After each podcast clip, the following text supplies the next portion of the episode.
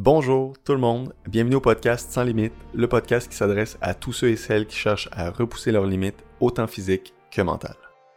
Aujourd'hui, je reçois Sans Limites Danick Legault. Danick est un naturopathe agréé depuis 2014.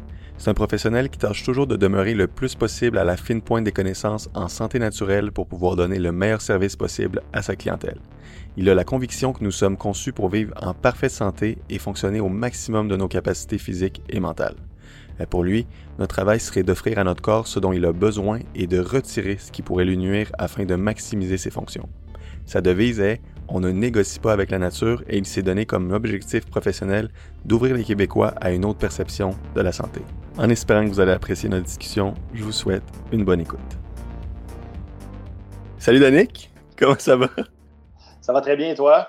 Super bien, content de te recevoir à mon podcast ça faisait longtemps qu'on s'était parlé, puis là, le temps a, filé tellement rapidement. Il y a eu beaucoup de choses de mon côté, puis là, je suis content de, t'avoir relancé pour qu'on ait une bonne discussion ensemble. Donc, merci de prendre le temps, puis je suis content de t'avoir aujourd'hui. Merci de m'avoir invité, ça fait plaisir. Super. Donc, en premier, je voudrais, parce qu'on entend souvent, euh, on parle souvent parler de la naturopathie, mais j'aimerais ça que tu nous parles, tu nous dises là, c'est quoi euh, un naturopathe? Méchante question, un naturopathe. Euh, un naturopathe, puis c'est drôle que tu poses cette question-là parce que ça peut arriver, bon, moins dans mon, euh, dans mon entourage à moi, bien sûr, vu que, bon, sont un petit peu plus habitués et autres. Mais des fois, je connais des gens de, de l'extérieur, on croise des gens, bon, par hasard, ou l'ami d'un ami, tu sais, puis là, ah, qu'est-ce que tu fais dans la vie? Ah, je suis naturopathe. Ah, oui, ah, ça, me dit quelque chose, mais je ne suis pas trop sûr. Qu'est-ce que ça fait, donc, un naturopathe? Alors, euh, bon, euh, un, naturopathe utilise des moyens naturels pour corriger les habitudes de vie. Habitudes de vie qui peuvent être, euh, bien sûr, des habitudes de mode de vie, donc euh, de la gestion du stress, du sommeil, etc., toutes ces choses-là, même le mouvement.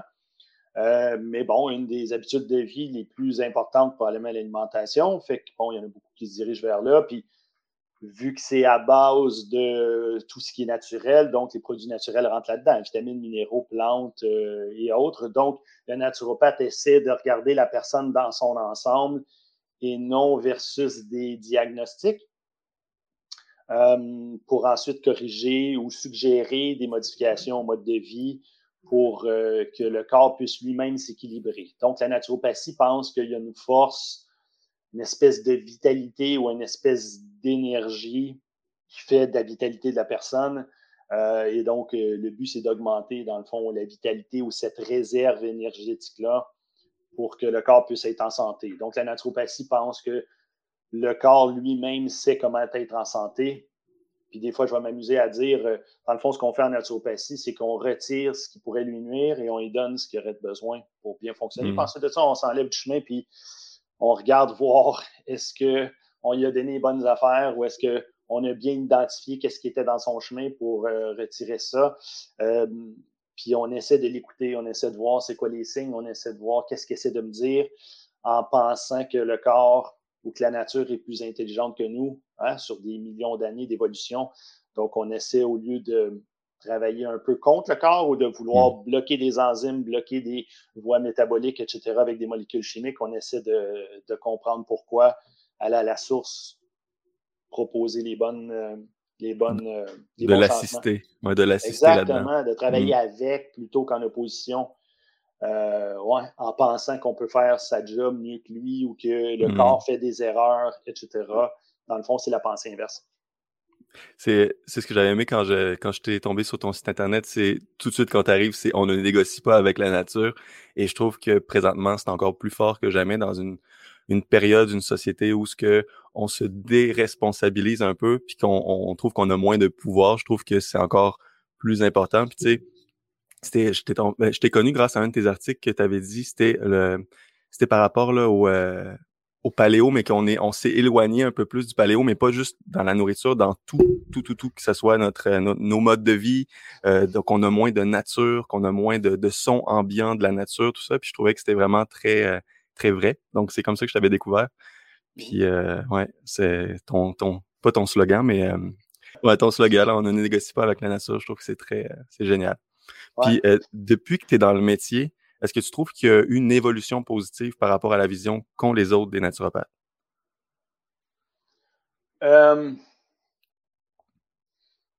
je ne saurais pas trop quoi répondre à ça. J'ai pas. Euh, oui et non. C'est que je ramènerais ça à une espèce de, polarité qu'on voit actuellement, c'est-à-dire que, puis on le voit avec, avec ce qu'on vit, euh, ce qu'on vit actuellement. Bon, un côté qui est un peu plus vers euh, justement la santé naturelle, la prise en main individuelle, euh, l'autre côté qui est un peu plus collectif, qui est un peu plus bon pharmacologique et autres, euh, bon avec les phrases genre etc. Comme si de l'autre côté il n'y avait pas ça, mais mais donc, j'aurais tendance à dire que ceux qui ont tendance à aimer la naturopathie ou qui sont d'un certain côté ont tendance à avoir une meilleure opinion de la naturopathie avec le temps qui, qui passe.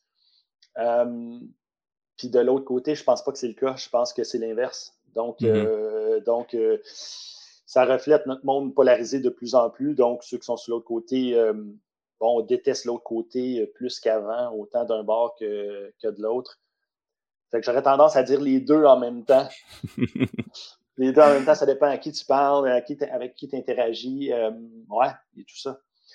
je voulais te demander, là, quand on parle de nutrition, on va souvent parler des aliments, des macros ou des micronutriments, mais trouves-tu que on passe à côté d'un aspect super important de la nutrition comme, comme la, digestion? y a-t-il d'autres points que tu trouves qui seraient très importants qu'on devrait aussi beaucoup parler? Ah oui, absolument. Puis là, tu, mentionnes la digestion, fait que, je vais aller là. Il y a une phrase qui disait euh, on n'est pas ce qu'on mange, c'est parce qu'il y en a qui disaient You are what you eat, fait que tu, mm-hmm. es ce que tu manges. Ah non, on est plutôt euh, You are what eat, digest, absorb and eliminate. Donc, ce qu'on bouffe, digère, absorbe et est capable d'éliminer. Bon, après ça, on pourrait dire c'est beaucoup plus que ça. C'est aussi nos pensées, bon, euh, nos traumas ou, tu sais, bon, nos infections et autres. Mais, euh, mais oui, absolument. Donc, euh, donc, donc ce n'est pas tout de manger les bons aliments. Il faut être capable de les digérer, de les absorber.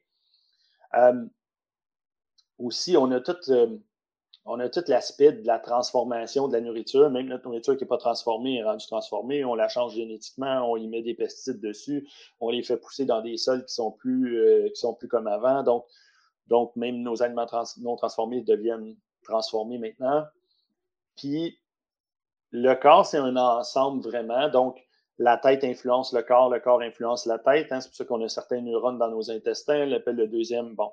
Alors, toute la santé des intestins, l'intégrité de la barrière intestinale, l'équilibre des bactéries dans nos intestins. Bon, on, voit un lien avec ça. Bon, de, génération en génération, les, microbiotes, les flores intestinales sont de moins en moins diversifiées.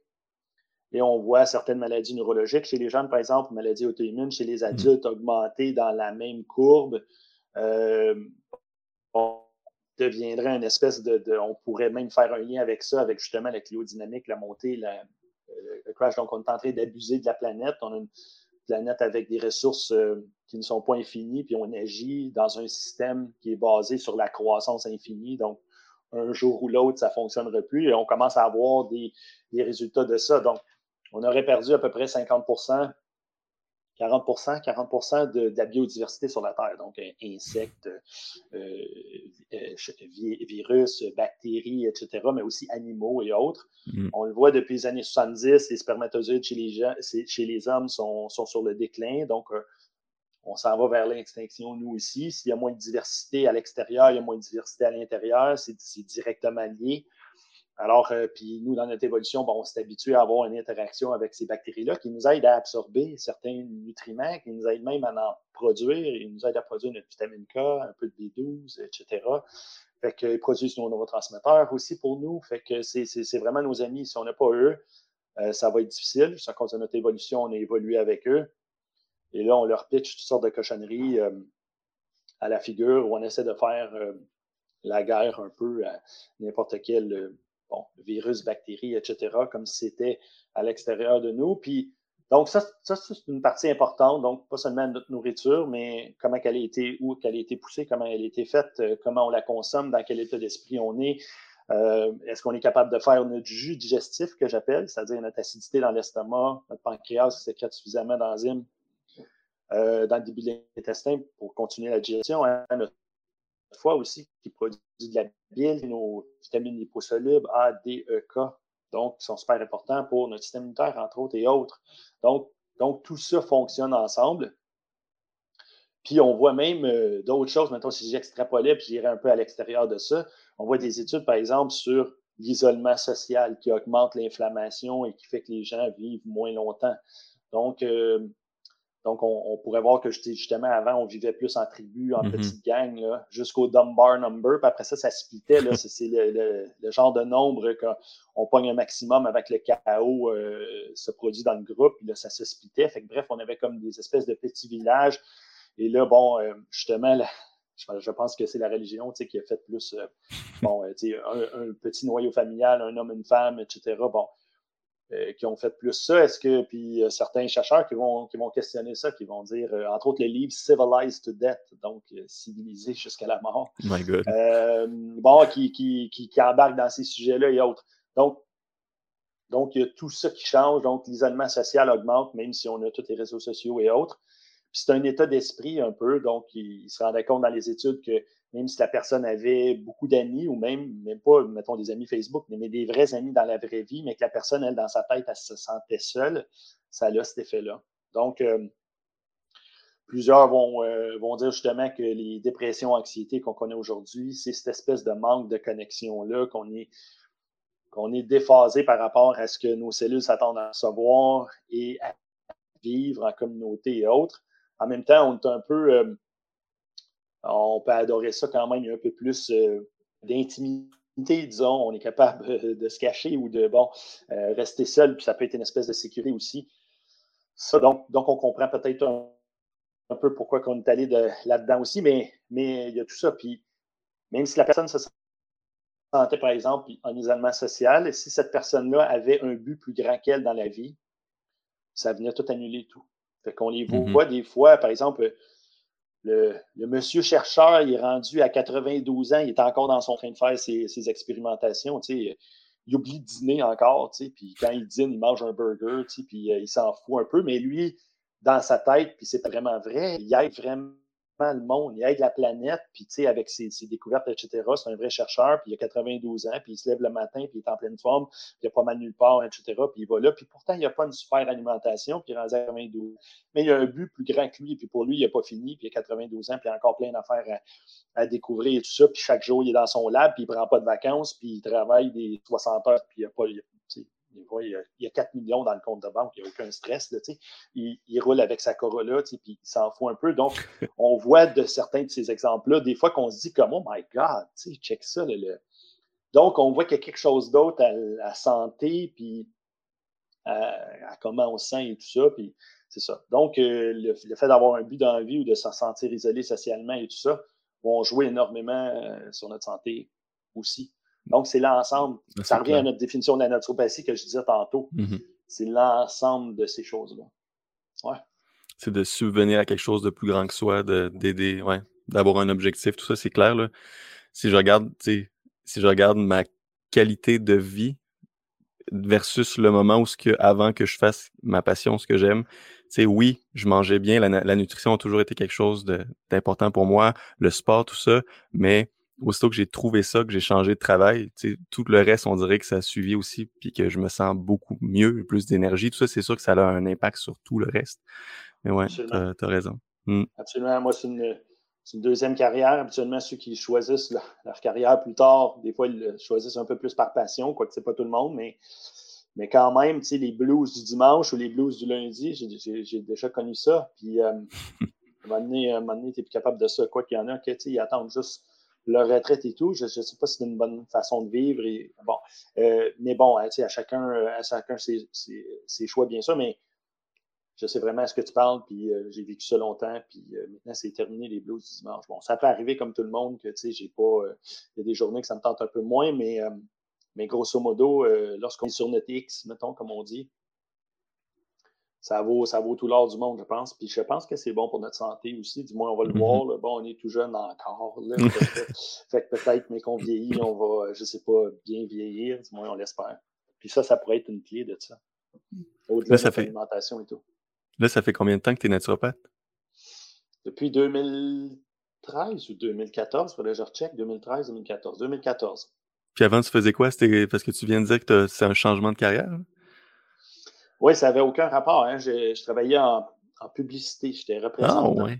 Oui, alors je, vendais de la pub à la radio, dans les journaux. J'ai fait le tour. J'ai travaillé pour, euh, pour les pages jaunes, tu sais, les boîtes oh.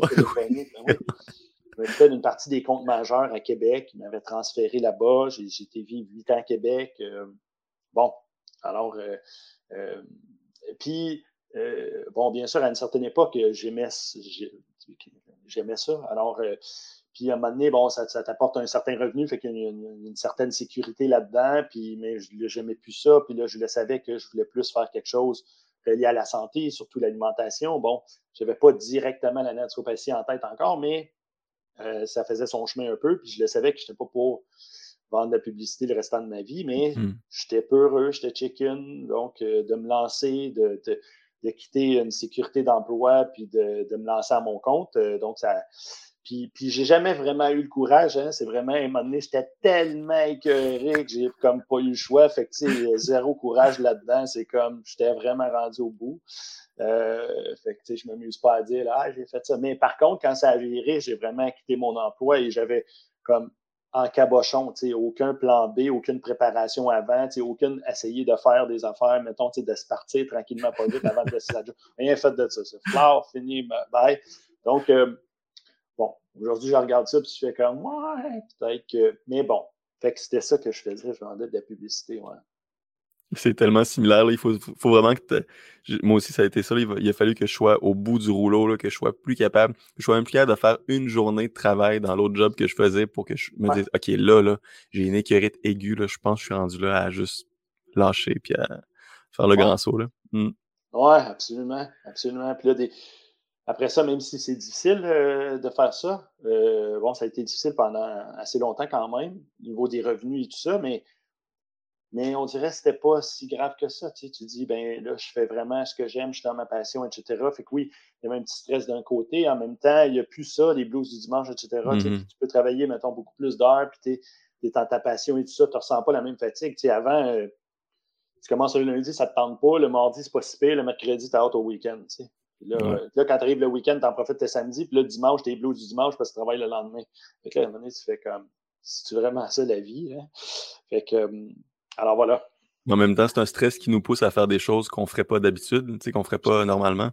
C'est des stress très importants. C'est des stress qui, qui, te fait faire des moves là, vraiment euh, pas impulsifs, mais des moves que justement là, si tu es confortable, tu vas pas aller frapper. Je dis euh, je mets une image de frapper aux portes, là, mais de faire des, des, des, des, actions que, qui demandent vraiment euh, de sortir de sa zone de confort. Là.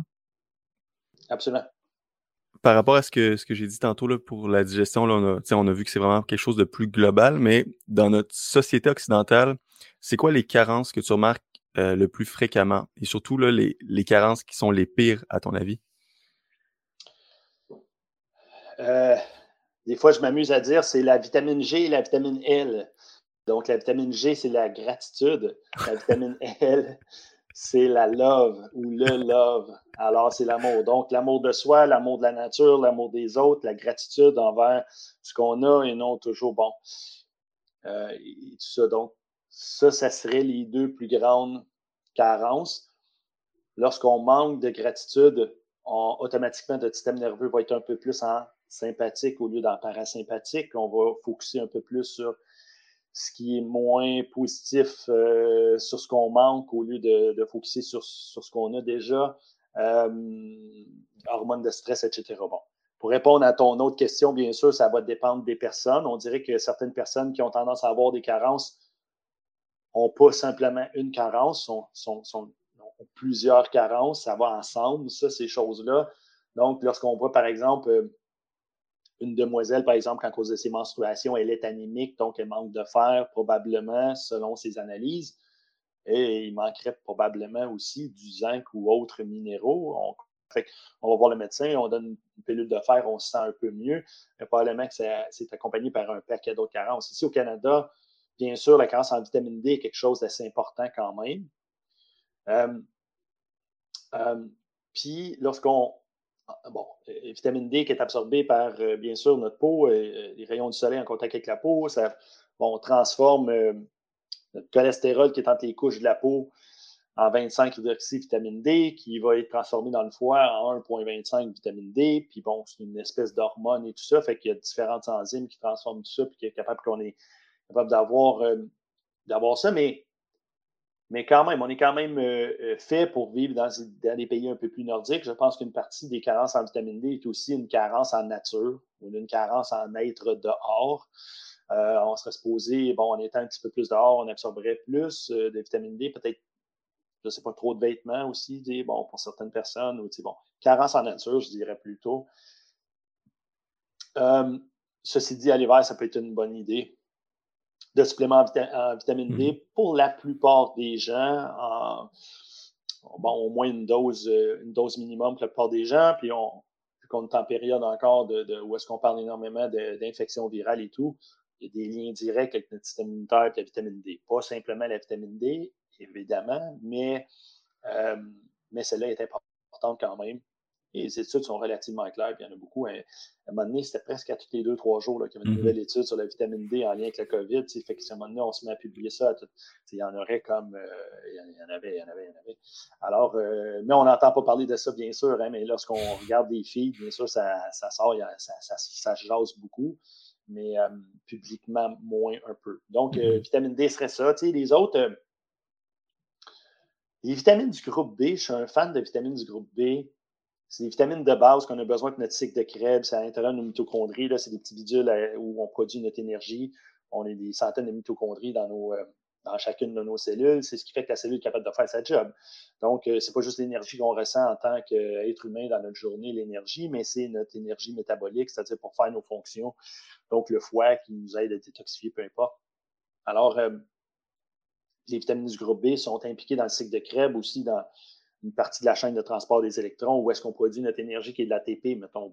Alors, B1, B3, B5, entre autres B6 euh, aussi. On a besoin de B9, B12 pour nos cycles de méthylation, sans entrer dans les détails. Ça aussi, ça peut avoir un impact sur, bien sûr, bien sûr notre énergie, mais aussi la production de neurotransmetteurs, d'hormones, détoxification euh, et autres.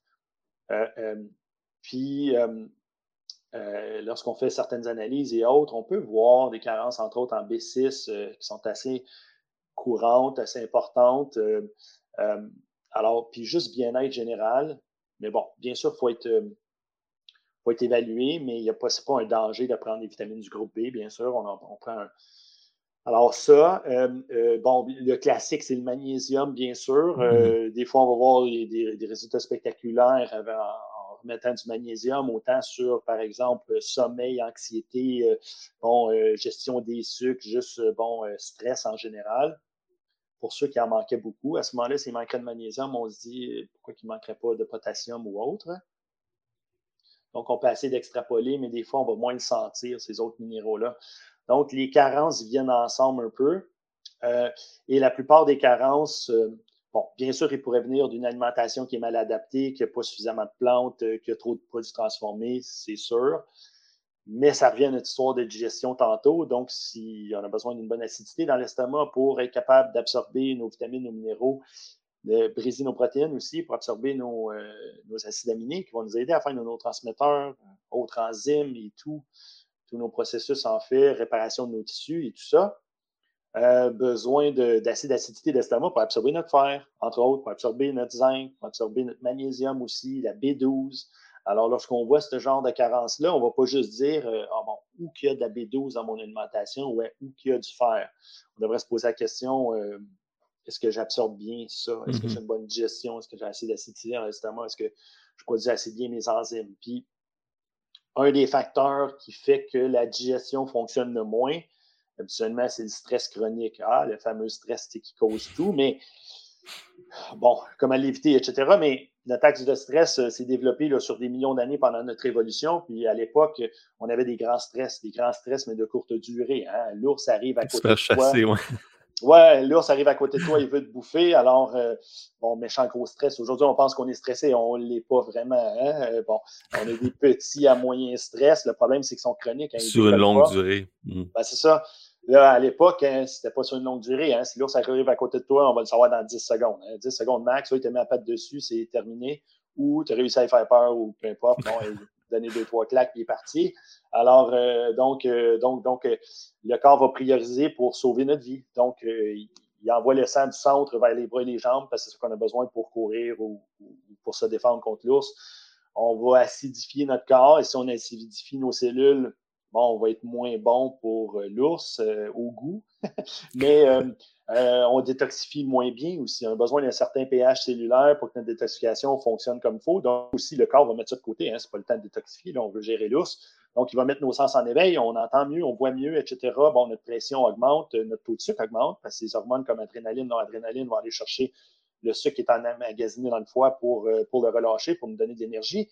Puis tout ce qui n'est pas pour sauver notre vie va être mis de côté. Hein. Fait que la digestion, là, bon, on met ça de côté, on checkera ça tantôt. Euh, avoir un bon profil hormonal pour avoir une libido, on checkera tantôt. Mm-hmm. Alors, euh, donc, tout ça est mis de côté. Fait que là, on voit un peu euh, des digestions qui fonctionnent moins bien. Et donc, c'est une des premières choses que je regarderais si la personne pense qu'il y a des carences ou qu'on dirait qu'il y a toujours besoin de suppléments pour se supporter. Puis, aussitôt qu'on enlève les suppléments, on se sent un petit peu moins bien. Puis, tu dis, je suis dépendant de ça. Je regarderais au niveau de la digestion. Bon, et le stress serait le premier facteur. Il y en a d'autres. Hein. Il y a des, infections H. pylori, par exemple, qui est une bactérie d'estomac qui peut euh, bon, supprimer notre acidité d'estomac, venir jouer avec notre digestion, déséquilibrer le microbiote, etc., qui fait qu'on absorbe moins bien notre bouffe. Ça, c'est deux des exemples euh, que je regarderais, mais le, stress est vraiment la première aussi. Plus on mastique, plus on mange dans un moment calme, on, on mastique notre bouffe comme il faut, on mm-hmm. est relax en mangeant, mieux on sécrète notre jus digestif, mieux notre digestion est.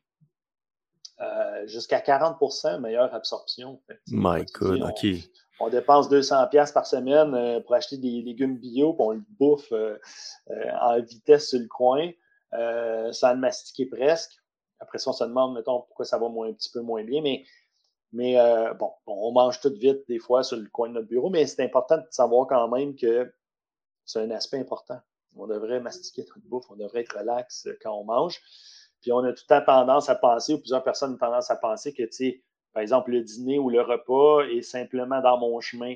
Parce que j'ai d'autres choses à faire. Hein? Moi, je suis un gars occupé. Fait que là, tu sais, il faut mettre ça de côté. Donc, euh, ça devient comme la priorité 32 dans la journée de manger. Fait que là, on le fait vite ou on le fait en travaillant, on le fait en d'autres choses. Puis en fait, lorsqu'on si on mettrait les vraies priorités en ordre, probablement que c'est dans les affaires les plus importantes qu'on a à faire dans notre journée. Donc, on devrait mettons, vraiment mettre le reste de côté parce que c'est en pouvant bien gérer, en mangeant les bons aliments, etc., qu'on va avoir l'énergie pour être plus productif après ça, euh, en après-midi, le reste de la journée, le lendemain, le surlendemain, dans 10 ans, peu importe. Donc, euh, donc on ne peut pas négliger la nature. On a de faire, de faire le reste. C'est comme l'histoire des deux bûcherons qui, faisaient une, qui faisaient une course, Stephen Covey dans son livre Les sept habitudes des gens qui réussissent tout ce qu'ils entreprennent. Je la connais pas. toujours. Fait que là, hmm. fait que là, les deux commencent à bûcher. C'est celui qui bûche le plus d'arbres à la fin de la journée. Hein. Fait que là, bon, les deux, clac, clac, clac, ça commence à bûcher des arbres. Puis à un moment donné, un des deux, il arrête de bûcher, puis il s'en va plus loin dans le bois. Oui, oui, oui. ça. Il va manger une bouchée, il aiguise, sa, il aiguise sa scie, puis Là, l'autre, il fait Hey, crime, il est parti, je vais en profiter, je vais te clencher. Puis là, il continue, il continue, il continue. Puis là, l'autre, il revient une demi-heure après, il a tout aiguisé comme il faut, il a bouffé, il s'est reposé un peu, il recommence à bûcher. Puis à un moment donné, quand ça fait whatever, deux heures qu'il bûche, il s'en va dans le bois une demi-heure ou 20 minutes, je ne sais plus de, exactement du temps. Puis là, bon, il va aiguiser, il n'y a rien. Puis finalement, quand il calcule à la fin de la journée, euh, il a clenché l'autre. Fait que même si, bon, il a bûché moins longtemps, mais bon, il a aiguisé sa scie, etc. Fait que mm-hmm. c'est ça, une des habitudes, là, des sept habitudes de Stephen Covey. Alors, euh, c'est un peu la même chose avec notre santé. Donc, si on ne prend pas le temps de bien dormir, bien manger, bouger, moi j'appelle ça les grosses roches ou les non négociables, comme on ne peut pas mm. négocier avec la nature. Fait que ça, c'est les non négociables. Puis on peut négocier avec ces choses-là à court terme, mais jamais à long terme. Donc, euh, mettons, euh, j'ai un projet de business que je veux, oui, je pourrais pour un certain temps mettre mon activité de côté, manger ultra simple, euh, tu sais, puis euh, bon, simplifier mon alimentation ou faire des espèces de jeûnes, jeûnes intermittents pour un certain temps pour me libérer du temps parce que j'ai un deadline puis je veux clencher ça, mais sur le long terme, je ne peux pas faire ça. Ou je pourrais raccourcir un peu mes nuits pour une petite période, mais je ne peux pas faire ça tout le temps. Donc, il y a mmh certains de ces non négociables-là, le sommeil, le, le mouvement, la connexion sociale, c'en est une. L'alimentation, c'en est une. Euh, alors voilà, puis tu sais, toi, tu es, directement là-dedans, tu sais, avec euh, un mouvement, le bon non assisté, euh, bon, avec l'aide du poids de son corps dans la nature, etc., comme on a été enseigné ou comme on devrait, tu sais, puis dans l'étude que tu nommais tantôt, le, est-ce qu'on souffre d'un déficit en paléo? paléo. Hein. Oui, un, des points, c'est justement du, euh, du mouvement euh, dans, dans un état naturel, ou dans, euh, à l'extérieur. et ben non dans une machine assistée, mettons, dans un gym ou, whatever. Ben, avant que, que, je fasse la calisthénie, j'ai pratiqué un style d'entraînement qui est encore plus, plus, plus c'est basic que je pourrais dire en parenthèse. Ça s'appelle MoveNat, mouvement naturel. Puis c'est euh, un gars qui a parti ça pour dire que l'homme encore, tu sais, on a, on, a évolué trop rapidement, mais tu sais, nos bases restent encore de faire des mouvements comme grimper, sauter, euh, tu sais, des, des, mouvements comme qui a mis en parenthèse là, que c'est perçu comme primitif, mais tu sais, soulever des choses lourdes, des choses vraiment de base. J'avais pratiqué ça pendant quand même assez longtemps. Mais vu que je suis un ancien haltérophile, il me manquait l'aspect plus performance athlétique, de repousser ses limites avec des mouvements plus, euh, plus avancés. Mais je trouvais vraiment l'idée derrière tout ça qui était vraiment la, la, philosophie qui était vraiment intéressante, vraiment bonne. Puis, ouais. Dans ce temps-là, de m'entraîner plus dehors, ça, le, ça avait tellement un gros impact là, sur le reste aussi, là, sur ma motivation, mon énergie. Ouais, ouais voilà. fait que dans le déficit en paléo, c'est une des affaires. Donc, on est en déficit de lumière dans le jour, hein, puis on a trop de lumière le soir. Donc, hmm. c'est inversé un peu comparé à notre évolution. Puis l'autre, je ne sais pas si tu connais l'auteur, Cathy Bowman. Cathy Bowman qui écrit des livres sur, euh, bon, justement, le, mouvement non assisté, etc. elle, même, euh, mettons, modifie la maison pour pas qu'il y ait trop de chaises, trop de divans, pour que les enfants puissent être en position squat, des affaires comme ça. Elle les fait marcher nos pieds. Bon, il y a toutes sortes d'affaires. Bon, bien sûr, elle pousse ça à pousser assez loin dans le monde moderne qu'on vit aujourd'hui, mais c'est à ce moment-là que les enfants développent bon, la proprioception, le, bon des pieds qui sont, qui sont très forts, qui sont capables, bon, euh, de, on est capable, le cerveau est capable de se situer dans l'espace, donc le cérébellum, bon, euh, communique vraiment bien avec le cortex frontal, euh, bon, et tout ça et tout ça, puis on, va, on verrait moins aussi probablement de TDA ou autre, tu sais, bon, et tout ça si on jouerait un peu plus dehors, si on jouait un peu plus dehors. Mmh. Alors, euh, tout ça, c'est fascinant, bien sûr, puis ça, ça rentre là-dedans. Euh, pour rebondir sur quand tu parlais de la digestion, là, de, de prendre le temps de mastiquer, une chose qui a, qui a eu une grosse différence aussi, je trouve, c'est d'arrêter. Je prenais à chaque fois, je disais que je mangeais, que, je prenais le temps de m'asseoir, de manger, même si je prenais le temps de mastiquer, je faisais des tâches comme répondre à des courriels, j'étais euh, où j'allais sur internet puis je, regardais des choses, j'étais stimulé par autre chose. Ça, juste le fait d'arrêter ça aussi, ça a eu quand même un gros impact sur, euh, sur juste prendre le temps de, respirer, de manger, de mâcher, de déconnecter aussi pour ensuite reprendre une nouvelle tâche par la suite. Oui. il y a un, lien directement avec ce que nos yeux voient en lien avec le système nerveux. Alors, si on est dehors, on est capable de voir au loin, à l'horizon, puis on est capable, lorsqu'on regarde l'horizon, de ne pas regarder quelque chose de précis, mais d'essayer d'avoir la vision la plus large possible. Sais, même si j'avais, par exemple, mes mains ici, je suis capable de les voir dans mon champ de vision, puis je suis capable de voir très loin et très large, ça calme le système nerveux. Et plus on focus sur quelque chose de petit, j'ai mon téléphone dans mes mmh. mains, puis je regarde quelque chose, plus ça vient comme stressé, plus le système nerveux s'en va en, en, sympathique versus en parasympathique. Donc, il y a une espèce de. Et encore là, ça revient à notre évolution. On était dehors tout le temps, on était en contact avec le sol, on, voyait au loin tout le temps. On, bon, on avait le soleil, on avait, bon, euh, qui règle notre rythme circadien, euh, qui dit à notre horloge il est quelle heure, on avait tout ça. Tout ça, on est déconnecté de ça maintenant. Euh, et on est pris avec de l'hyperstimulation, bon, accro aux réseaux sociaux qui nous sécrètent notre dopamine avec des tout petits focus. Alors, soit sur mon ordinateur, soit sur mon téléphone, etc. Je suis jamais en train de regarder au loin. Je regarde jamais de coucher de soleil, de lever de soleil. Je suis jamais sur le bord, euh, par exemple, de l'eau où est-ce qu'on voit très loin jusqu'à l'horizon. Alors, il y a quelque chose de reposant là-dedans. À chaque fois qu'on a la chance, probablement que ce serait une bonne idée de dire J'essaie d'élargir mon champ de vision, je, je, fixe rien, je, regarde au loin. Ça donne un break aux yeux, au système nerveux, au cerveau. C'est très important. Mmh. Que d'être toujours dans l'hyperstimulation. Puis, je l'ai vu encore plus lorsque je suis allé l'an dernier dans un centre de méditation où est-ce qu'il n'y avait aucune stimulation.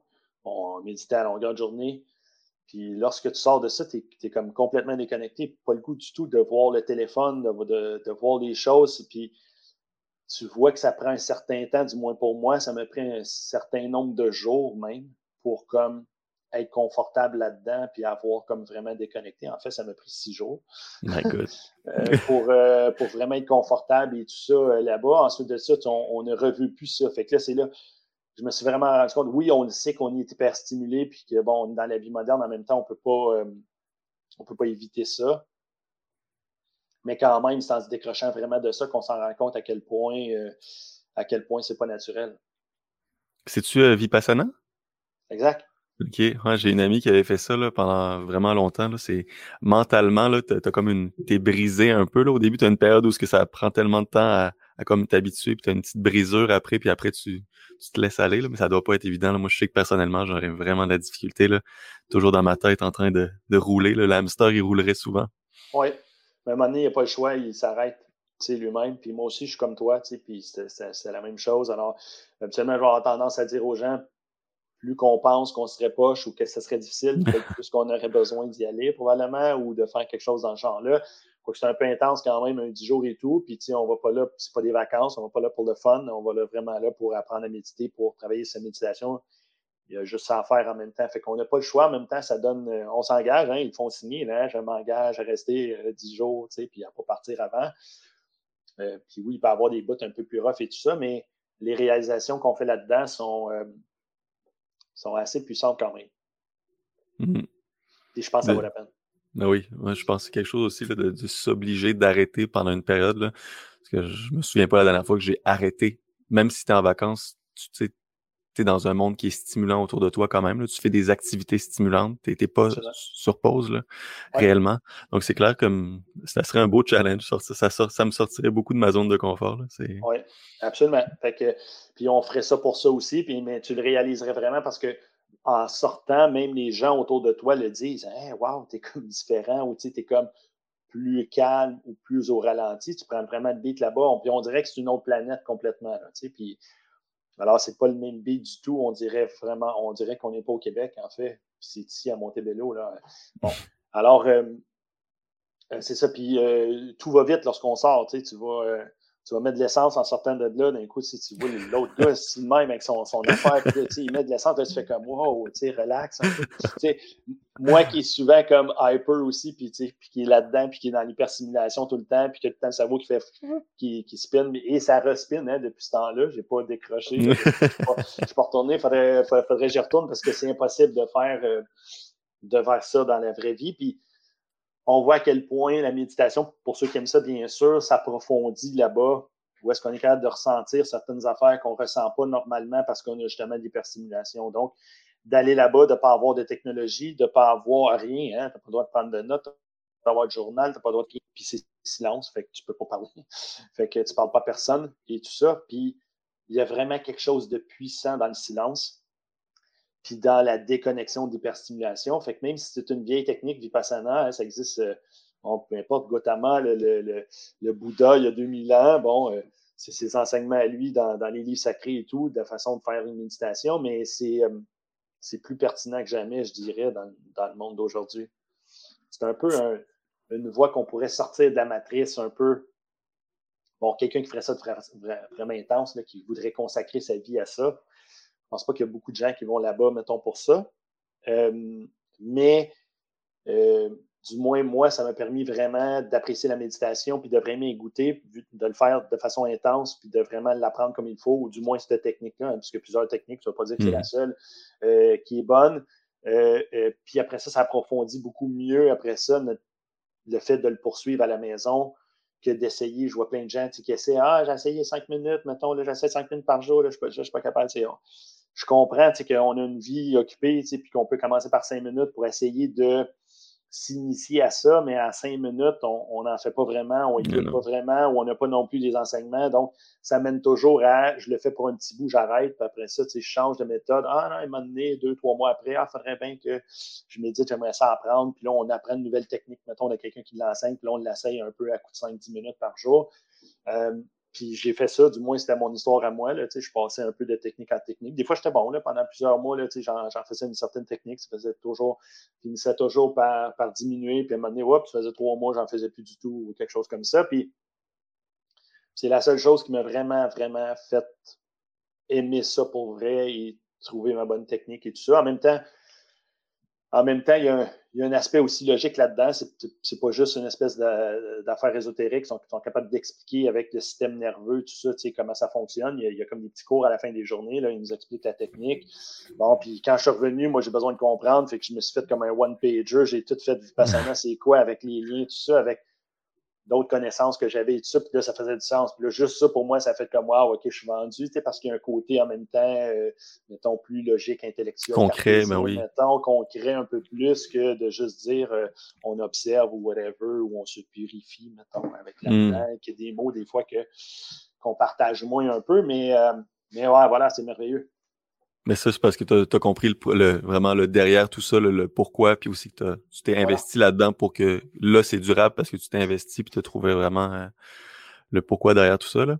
Mais tu sais, même malgré toutes les études qu'on voit qui supportent la méditation, il y en a beaucoup qu'aussitôt que tu parles de méditation, tu dis que tu médites, ils vont tout de suite voir ça comme quelque chose de OK, là, j'ai affaire à quelqu'un de flyer en tabarouette. Là. Mais tu sais, c'est super euh, étudié. Il y a eu beaucoup d'études là-dessus. Ça a des super bienfaits. Juste d'être 10 minutes tranquille à chaque jour, de rien faire, de d'essayer de penser à rien.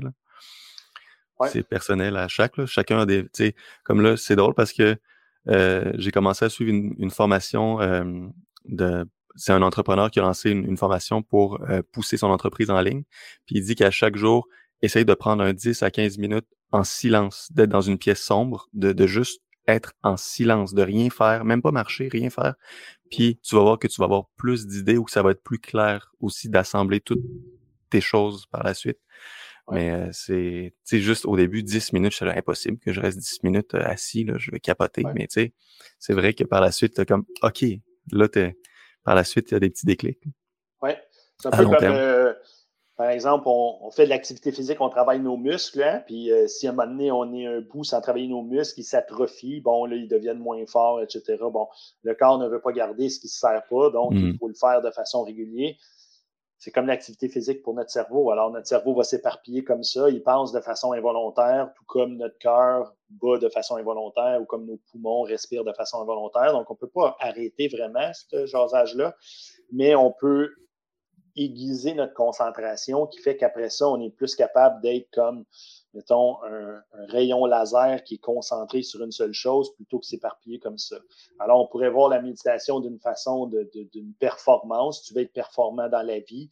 Oui, tu as besoin de t'entraîner physiquement pour que tu sois performant physiquement, mais si tu veux être performant mentalement, être capable aussi d'avoir un recul, de pas être de moins répondre sur le coup à tes émotions, hein, de créer une espèce d'espace entre le mm-hmm. stimuli et la réponse émotionnelle qui peut nous servir dans toutes sortes de choses, hein, de contrôle de nos émotions, de nos pensées et, tout et tout. C'est ce que fait la méditation, créer un espace entre les deux, créer un, cerveau qui est capable de se concentrer sur une seule chose.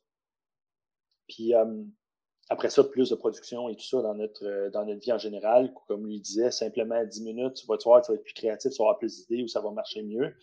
Alors, c'est la même chose, c'est de l'entraînement pour notre cerveau. Alors, pourquoi on entraînerait juste nos muscles? C'est clair. Le voir comme ça. Ouais. Puis de le faire à long terme pour avoir les résultats, là, au lieu de vouloir tout de suite arrêter et dire que ça marche pas. C'est souvent sur le long terme, c'est d'être constant dans, presque tout. C'est le secret dans pas mal tout, je te dirais. Mais... Oui, tout comme il faut se laver à tous les jours ou à tous les deux jours, mettons, on peut pas se laver une fois puis c'est fini. On On peut pas se brosser les dents une fois puis c'est fini. Hein? Tous les jours, il faudrait idéalement deux fois par jour, on se brosse les dents. Fait que c'est mm. la même chose, même chose pour nos muscles. Hein? Si on les entraîne, après 48 heures, je pense, euh, l'hypertrophie euh, commence, ou plutôt l'atrophie commence. Euh, bon, tranquillement, pas vite et tout ça. Donc, if you don't use it, you lose it. Mm. C'est un peu la même chose avec notre cerveau. Bon, on peut stimuler intellectuellement, mais on peut aiguiser sa concentration aussi. Puis c'est plus ça. Donc, méditation serait plus euh, un exercice de concentration plutôt qu'un exercice, mettons, de relaxation. Mettons. Hmm. Ça peut être ça. On peut prendre un mantra, on peut prendre la respiration, on peut prendre des sensations sur le corps, on peut prendre. Bon, on peut. Euh, on peut faire de la pleine conscience euh, dans la vie de tous les jours. Lorsqu'on marche, on peut être attentif aux sensations. Dans, lorsque notre pied se pose au sol, il se pose comment? Après ça, il y a une tension dans la cheville, dans le genou, dans la hanche, etc. D'être attentif à nos mouvements. Ou lorsqu'on mange, je disais tantôt, on pourrait manger directement dans le moment présent être conscient de notre mastication, du mélange des saveurs, des chaleurs ou, si c'est froid. Par exemple, euh, de porter attention si c'est bien mastiqué avant d'avaler. Ensuite de ça, lorsqu'on avale, on va le sentir descendre ici. Alors, on peut le sentir, on peut même le sentir descendre un peu plus bas. Donc, c'est d'observer les sensations à mesure qu'on mange. C'est comme une méditation, une méditation en mangeant ou une méditation en marchant. Euh, alors, voilà. C'est mhm. vraiment intéressant. Là, on va passer vraiment du, pas du coq à l'âne, mais de deux extrêmes. on parlait de méditation, d'être plus calme, posé. Là, je voulais parler de café, donc d'être excité. Euh, moi, je suis un grand, un grand amateur de café, non seulement pour le goût, mais aussi pour l'effet que ça me donne. Je suis très sensible à la caféine. Euh, je l'utilise principalement aussi pour le comme pre-workout. J'aime ça. Euh, ça a été c'est quelque chose qui est très étudié aussi pour les, les bienfaits là, pour euh, la performance, pour euh, que ce soit en endurance, les sports de, de force, tout ça. Mais euh, on s'entend que c'est aussi une chose qu'il faut savoir modérer. Parce que je trouve que présentement, c'est juste mon beau-père, il boit tellement de café à chaque jour que ça lui fait plus aucun effet. Il est tellement saturé. Il n'y a plus aucun effet euh, même qu'avant il, y en avait, mais là, ça lui fait plus rien. Euh, sur la fatigue aussi, la perception de la fatigue, tout ça. Euh, c'est quoi, ce serait quoi tes conseils concernant la consommation de caféine?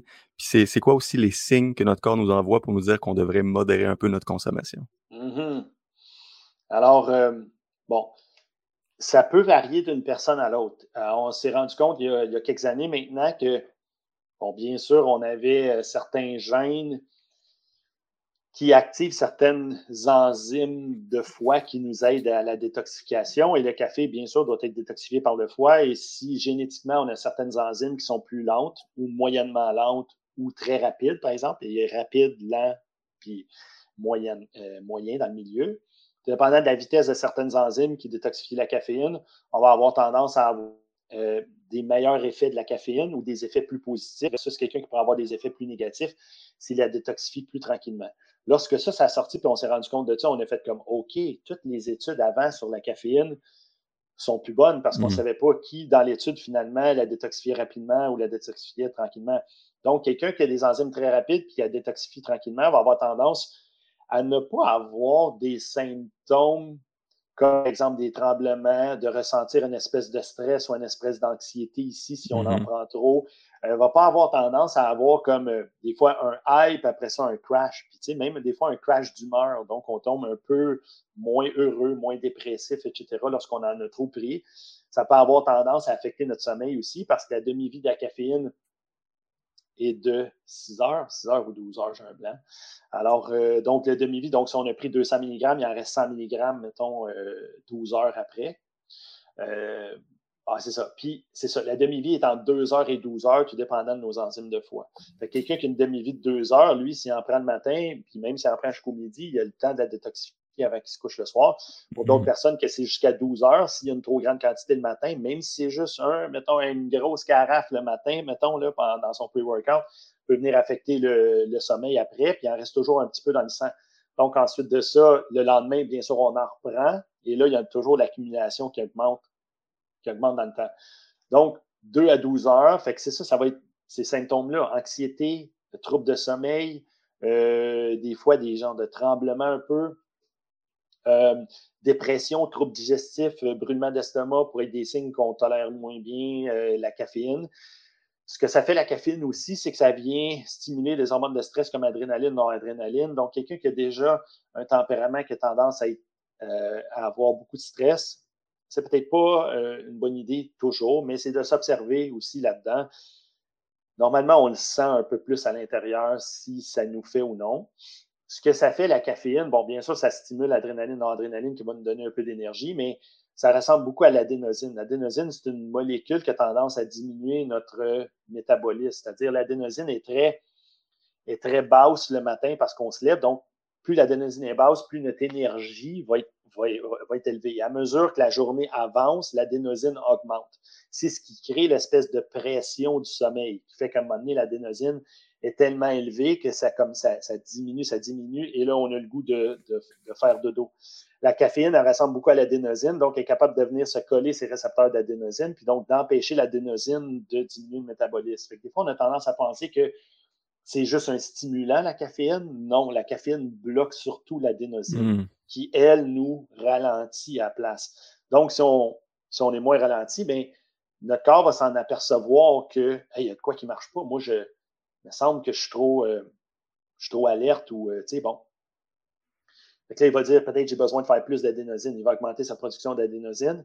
Il va aussi sensibiliser ses récepteurs d'adénosine sur, les cellules ou il va en créer des nouveaux. Il va créer des nouveaux récepteurs.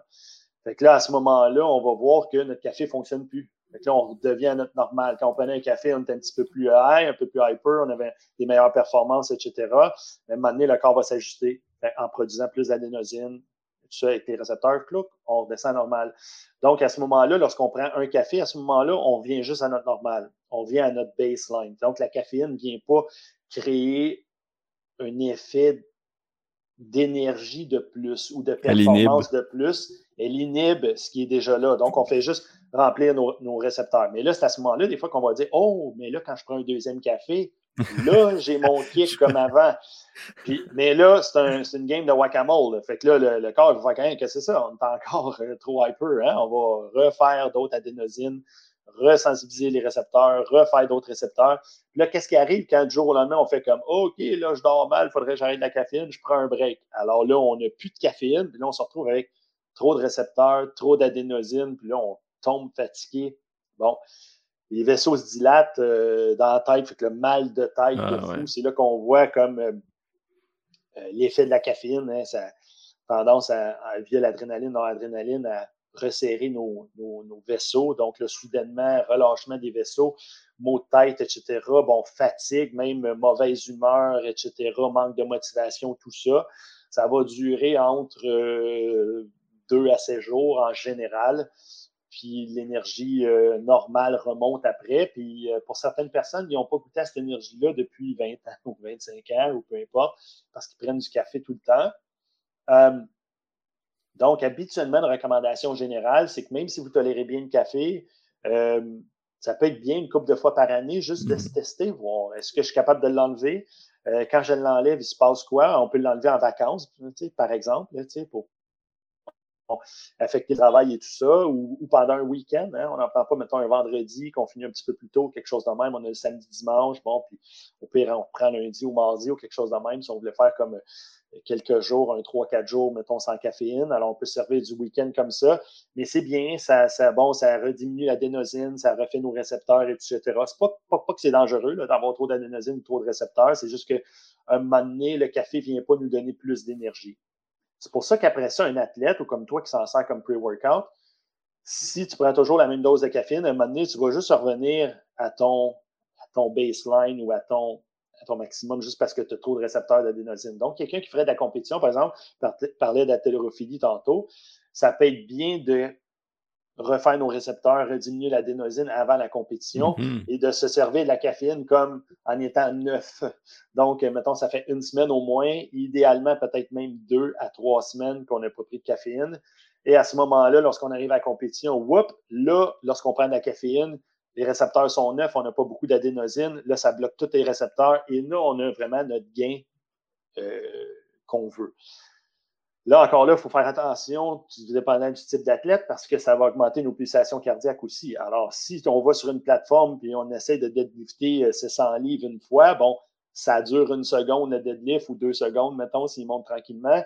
Alors, on n'a pas vraiment besoin. Donc, donc c'est pas grave si notre cœur bat un peu plus vite. Si on essaie de courir un marathon, puis que notre cœur, notre cœur, au lieu d'être à 120 ou à 130, bat à 150, on va taper dans notre rouge plus rapidement, ça va être plus difficile. Donc, c'est pour ça qu'on voit qu'il y a une espèce de dose, là, puis je me souviens plus par cœur, mais comme un, 3, je pense, à 10 mg par kilogramme de poids corporel, quelque chose de même qui serait comme un bon target. Hein. Puis là, chaque personne peut être différent, bien sûr, dans cette dose-là, mais trop de caféine n'améliorerait pas les performances, mais un peu de caféine améliorerait les performances jusqu'à une certaine courbe. Après ça, il y avait un effet négatif là-dedans. Ça, c'est ce qu'on voit dans les études. Puis justement, si on peut s'en servir des fois pour un gros workout. OK, aujourd'hui, je fais des jambes, hein, ou je vais squatter, ou je vais.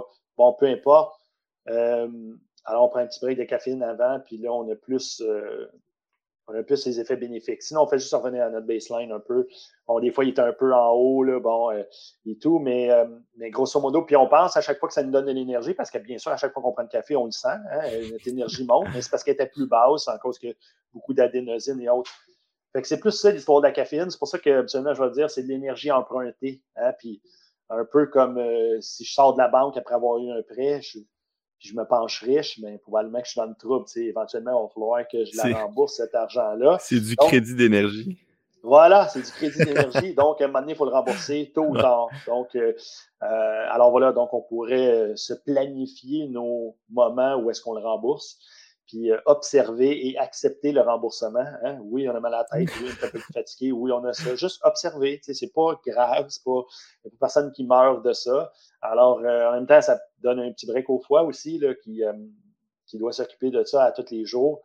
la caféine, c'est une, c'est une toxine hein, pour, pour, pour, certains insectes. Ça, ben, ça, ils utilisent ça, c'est un c'est un pesticide, ça, tue des insectes, ça paralyse des insectes. Bon, nous autres, on est une grosse bébite. Fait donc, il y en a qui disent justement notre réaction d'adrénaline, noradrénaline qu'on a lorsqu'on consomme la, caféine, c'est parce que c'est une toxine. Donc, notre corps réagit, euh, réaction de stress à une toxine qui rentre dans notre corps. Bon.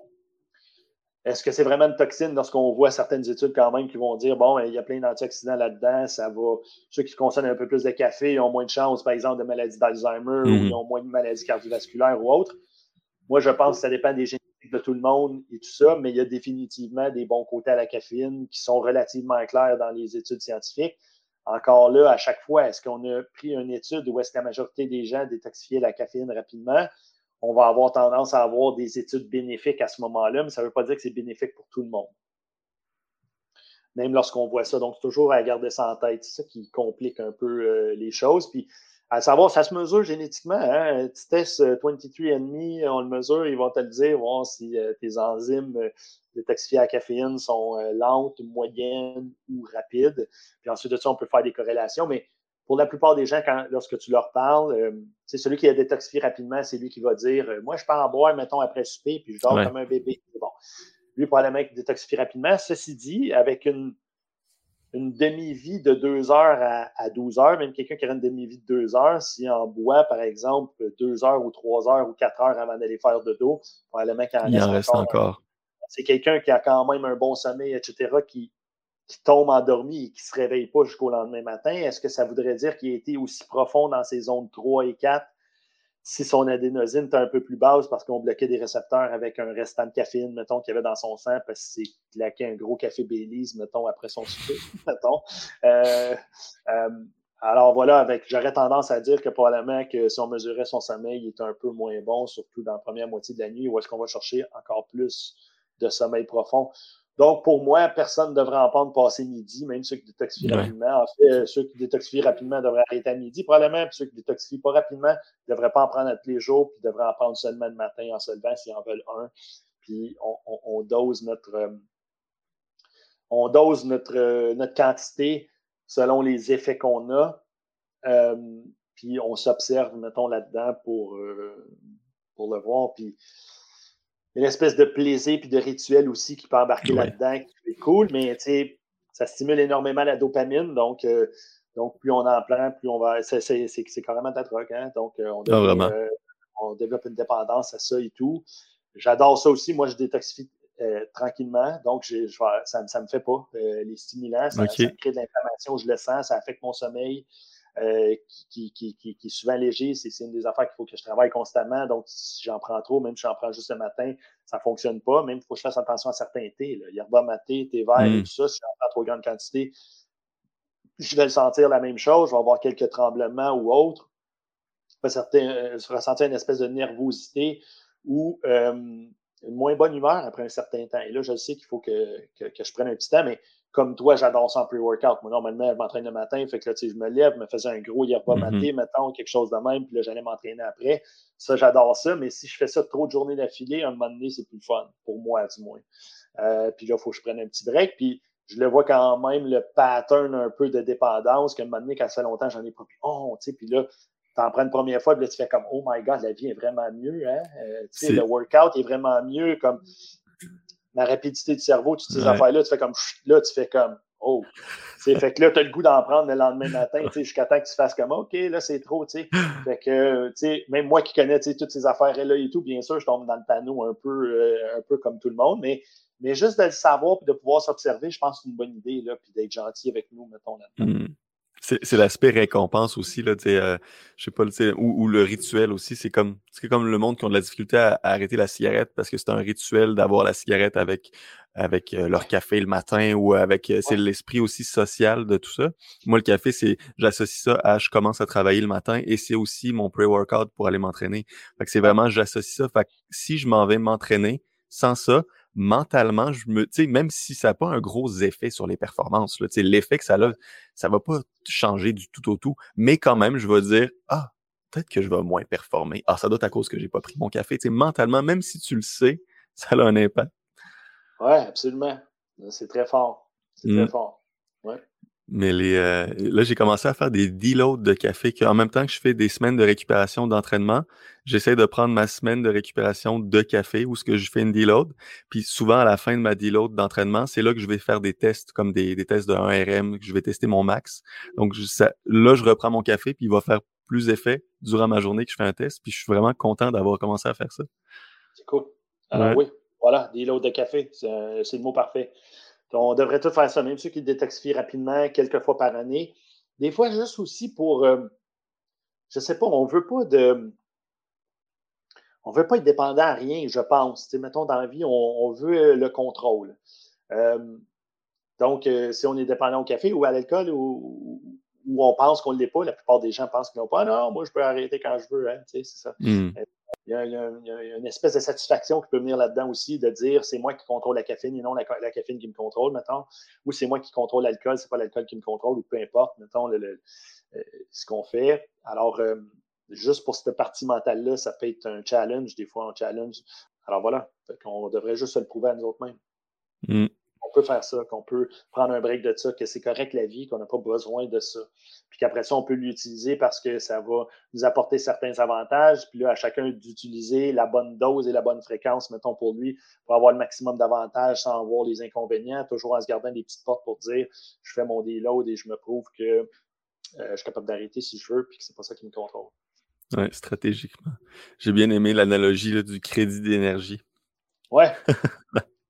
C'est l'énergie empruntée. C'est vraiment d'énergie empruntée. Ouais. Vraiment. Non, mais ça fait déjà une heure et presque dix qu'on parle. Euh, merci beaucoup, Danick, pour, euh, pour cet entretien-là. Puis, euh, où est-ce que le monde peut te suivre?